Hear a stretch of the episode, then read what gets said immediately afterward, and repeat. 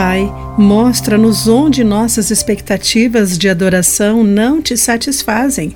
Ajuda-nos a ver que tu és o mais importante. Olá, querido amigo do Pão Diário, bem-vindo à nossa meditação do dia. Hoje vou ler o texto de Mike Whitmer com o título Adoração Pura. José pastoreava uma igreja conhecida pelos programas e produções teatrais muito bem feitas. No entanto, ele temia que tais atividades tivessem se tornado o foco.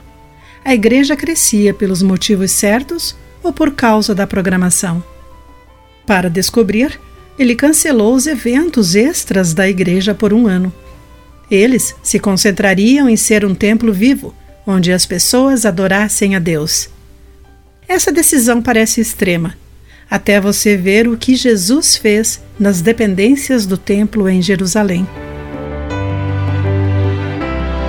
O espaço sagrado que deveria ser de orações havia se tornado uma feira de negócios de adoração. Compre as pombas aqui, lírios brancos, como Deus quer. Jesus derrubou as mesas dos cambistas e interrompeu os compradores. Furioso, citou Isaías 56 e Jeremias 7. Meu templo será chamado casa de oração para todas as nações, mas vocês os transformaram num esconderijo de ladrões.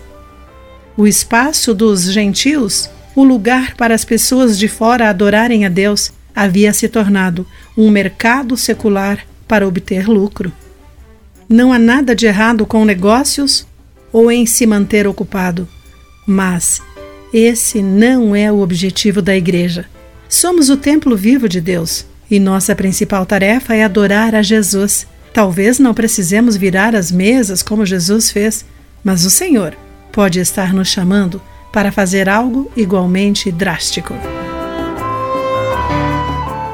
Querido amigo, por que você vai à igreja e se encontra com os cristãos? Quais as expectativas pessoais o Espírito precisa mudar em você? Pense nisso. Aqui foi Clarice Fogaça com a mensagem do dia.